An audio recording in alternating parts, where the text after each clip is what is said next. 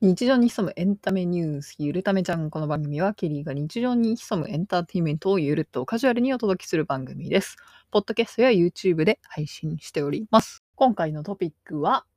TWICE ダブル会員とファンクラブ履歴ということでご紹介していきたいと思います。えーかなりマニアックな内容になってきたんですけど、この TWICE シリーズまさかここまで広がるとは思っていなかったんですが、皆さん、今までファンクラブとかって入ったことあるでしょうか？私は今まで入ったことが何個かあったんですけど、今はもう何も入ってなかったんですけど、この度 TWICE のファンクラブに入ってしまったという内容を、ご紹介していきたいと思います。今回は4つに分けてご紹介していくんですが、ダブル会員とはなぜダブル会員に過去に入っていたファンクラブ、プレイガイドとファンクラブという4つでお届けしていきたいと思います。まず TWICE のダブル会員とは何かっていうと、えっ、と、TWICE のファンの総称を ONCE って言うんですけれども、ONCE TWICE ね。例えば BTS だったら ARMY っていうのが有名かなと思うんですけど、まあそれの ONCE Japan っていうやつが、えー年間会員で、ONCE Japan モバイルっていうのが月間会員のものがあって、両方に入っているとダブル会員っていう扱いになっています。そしてですね、直近でワンスデーっていうファンミーティングが発表されまして、これまでファンミーティングって TWICE って韓国のグループなんで、韓国でしか行われてなかったんですけど、今回デビューから7年目にして初の日本ファンクラブイベントが開催されるということで、ちょうど発表された当日からダブル会員さんだと応募できるということで、もう勢いに乗って申し込んでしまい、もうすでに応募しました。あ、もうなぜダブル会員にっていうところを 言っちゃったな。で、まあこれまで韓国のみで行われたイベントで、ちょうど10月何日までかわかんないんですけど、まあ、10月がちょうど TWICE のデビューした月で、まあちょうどハロウィンも重なってるので、すごい TWICE がめちゃくちゃコスプレ仮装して出てくるんですよね。ディズニーとか映画のキャラクターだったりとか、もしかしたらそれが日本で見れるのかなっていうので、まあ YouTube とかの切り抜きでちょっと見たぐらいでしかないんですけど、あとはライブもやるのかよくわからないんですけど、とりあえず日本で TWICE が見れるっていうので、えー勢いに乗ってダブル会員になって応募してみました。で、この後、うん、詳しい資料は、えー、ワンスデイっていう、まあ、TWICE のワンスデイっていうやつを見ていただけたら、えワンスデイがイベント名なので、えそれで見ていただけたらいいんですけど、えまあ、東京2日間、大阪3日間でありますので、ぜひ興味がある方は チェックしてみてください。それでですね、まあ、ダブル会員に、なぜダブル会員にっていうところがポイントで、まあ、ダブル会員がその発表された時から先行で応募可能になっていて、まあ、その後年間会員とそれが終わってから月額会員の順番で応募できるみたいなので、えーダブル会員だとチャンスが3回あるっていうことで入ってみました。で、過去に入っていたファンクラブ最初にあったよっていうふうにお話ししたんですけれども、リンゴ班、PTA、ILOVE で今回新しく入った Once Japan っていうのと、プラスアルファでちょっとご紹介していこうかなと思います。まずリンゴ班は名前のごとく椎名林檎のファンクラブなんですが、多分ね、そんなにライブをやってなかったシーズンで、先行予約とか、先行チケット予約とかも多分、あんまり何も恩恵がなかったんじゃないかなっていう時に入っていたんじゃないかなと思います。で、多分、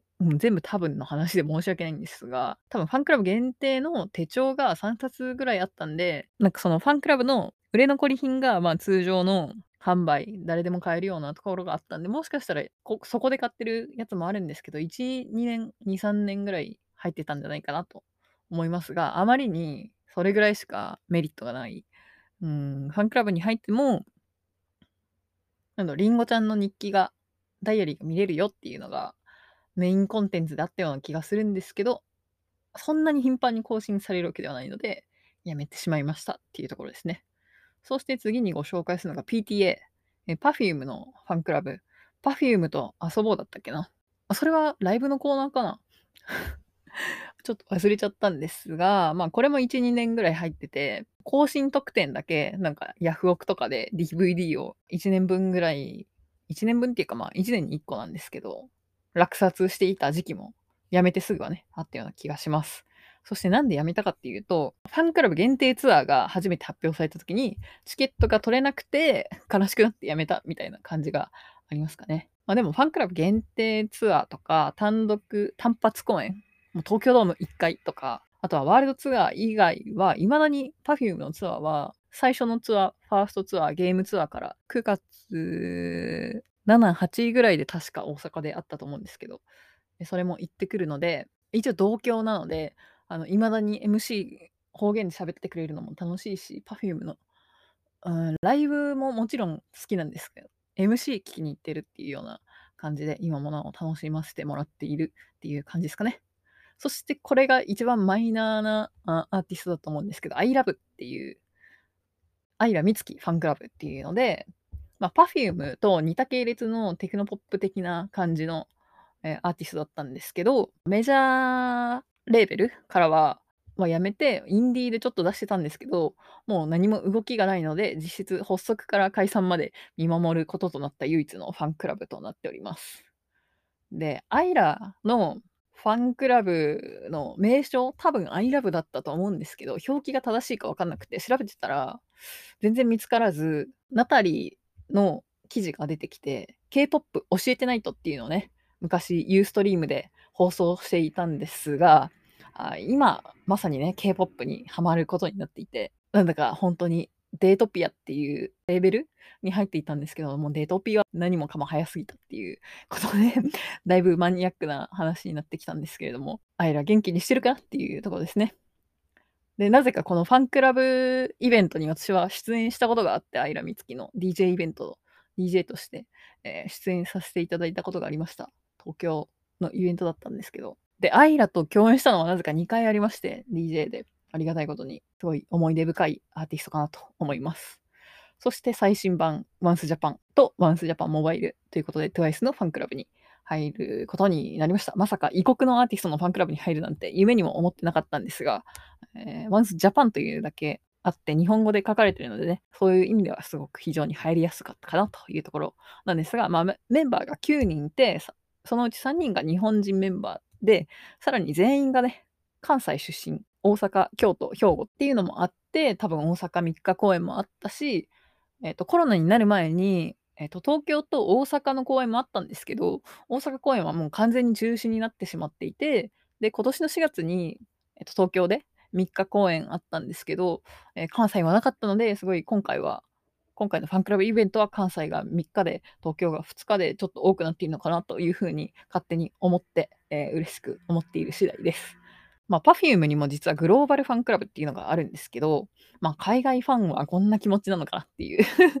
ところですね。でも本当に加入理由はチケット一択。多分プレイガイドに出てこないんですよね、こういう。まあもちろんファンクラブイベントなんで出てこないんですけど、TWICE とかのイベントって多分東京の前回の4月公演の時もそうだったと思うんですけど、もう多分ファンクラブの中じゃないと多分出てなかったんじゃないかなと思います。ギリギリね、あの4月後半ぐらいに私が TWICE が気になり始めたので、ちょうど東京ドームのあのチケット発売のページは見たんですよ。で、見たんですけど、多分ファンクラブに入らないとチケットが買えない状態で、まだそこまでする状態じゃなかったのっていうので、申し込まなかったんですよ。っていうのも、チケット代かかりますよね。で、ファンあファンクラブ代がかかって、チケット代がかかって、交通費かかって、宿泊代もかかるのであれば結構な出費になっちゃうので、4月は見送ったんですけど、今思えば4月から申し込んでたら、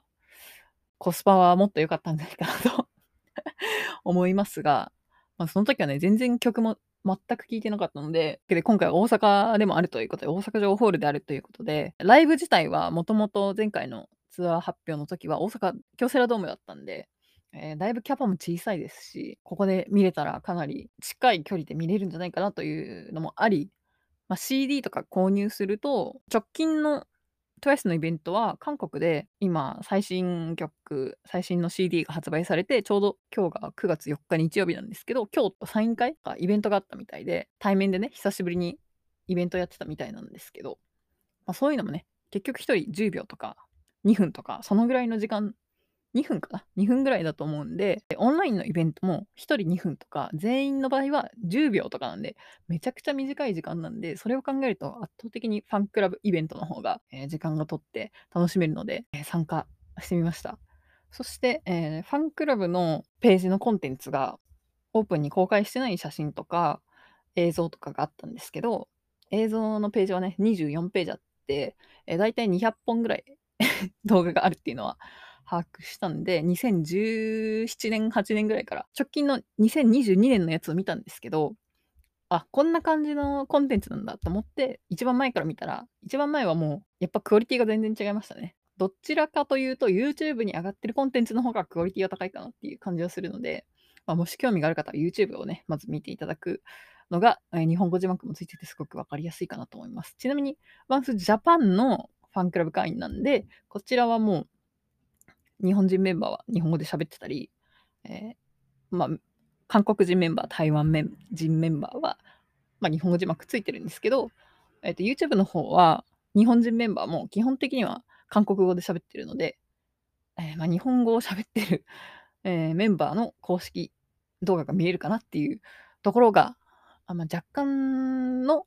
特典ではあるかなと思います。YouTube みたいな UI ではないので、オリジナルの UI で、ちょっとそこは見にくいかなっていうのと、TWICE の公式サイトを見てもらったならわかると思うんですけど、すごく UI 的には使いにくい、UX 的にはいまいちかなと勝手に思っております。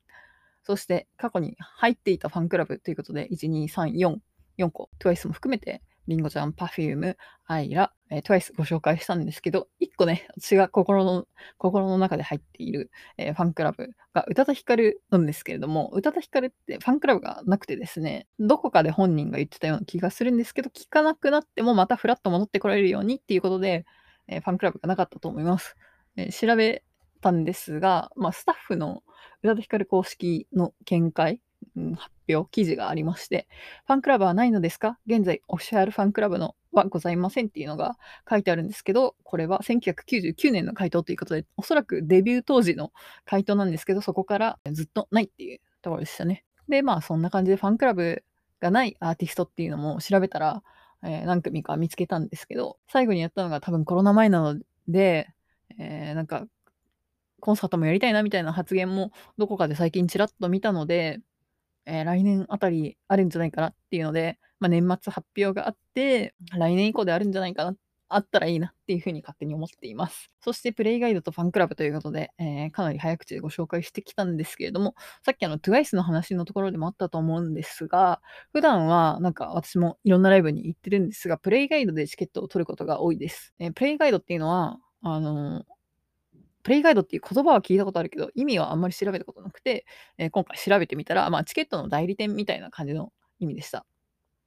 えっと、それはノートにはちょっと引用してないんですけれども、まあ、具体的に言うと、ピアとか E プラスとか、ローソンチケットとか、楽天チケットとかもありますね。あとは、最近 TWICE で使ったチケットボードとかも、えっ、ー、と、プレイガイドなのかな？郷土大阪とか、郷土系のところもあると思います。そして、えー、世の中にはプレイガイドに出てこないチケットが存在しています。例えば、ファンクラブ限定イベント。まあ、これは読んで字のごとく、ファンクラブ限定なので、もともと出ないんですけど、例えば、ジャニーズとか、吉本も主催、吉本主催イベントだったら、吉本独自のシステムがあるので、そっちで出ることが多くて、まあ、時々出てることもあるとは思うんですけど、吉本新喜劇とかは出てないかなと思います。で、まあ、仮にプレイガイドに出てきたとしても、いい席はもうほぼ残ってない。まあ、席を埋めるためのプレイガイドに出してるっていうような感じですかね。そして、そして、なんか先に言っちゃったな。で、最後に TWICE にのダブル会員になったことっていうのは、まあ、そのファンクラブ限定イベントに参加できる権利というか、まあそういうものがあるんですけれども、まあそれが日本で、まあ例えば直近でコンサートがもう当分ないかったとしても、韓国、韓国じゃない、まあ韓国も含め海外のライブにワールドツアーとかあったら行きたいなと思ってたんですけど、まあ、海外のライブより安く行けるということで、飛行機代とかホテル代とかチケット代とか合わせると、どっちみちあのファンクラブも入らないとダメなような気はするんで、まあ、海外ライブより安く行けるということで、TWICE のダブル会になってみました。はい。というわけで今回は、えー、すごい熱い、個人的に熱いテーマにトピックだったので、えー、かなり早口で喋ったんですが、いかがだったでしょうか？えー、皆さんはこんな感じで、えファンクラブに入っていたりするものなんでしょうか？結構周りの知り合いはすごくジャニーズ好きな人だったりとか、Perfume 好きな人だったりとかも多いので、え入ってる人も多少いるのかなと思うんですけど、えなんかどんなファンクラブに入っているとか、そういう話もあったら、ぜひコメントなどで教えていただけると嬉しいです。この番組は毎週末1回更新で Apple Podcast、Amazon Music、Spotify、YouTube などで放送しております。説明欄のノートからテキストでもお楽しみいただけます。配信が遅れてイレギュラー更新となった場合はランダムでの配信となっております。Twitter で配信情報をお知らせしておりますが、各アプリへの反映時間が異なるので、聞ける状態になってから Twitter でお知らせしております。お聞きのアプリで番組をフォローすると最速で通知が届くのでおすすめです。ポッドキャスト、YouTube、Twitter の最新情報のチェックやコメント、フォロー、チャンネル登録、シェアに加えて、ドネルでのドネーションなどなどいろんな方法で番組へご参加、えー応援いただけるので、ぜひね、えーいろんな形で遊んでいただけると嬉しいです。それではまた次回お会いしましょう。ケリーでした。Don't waste your time.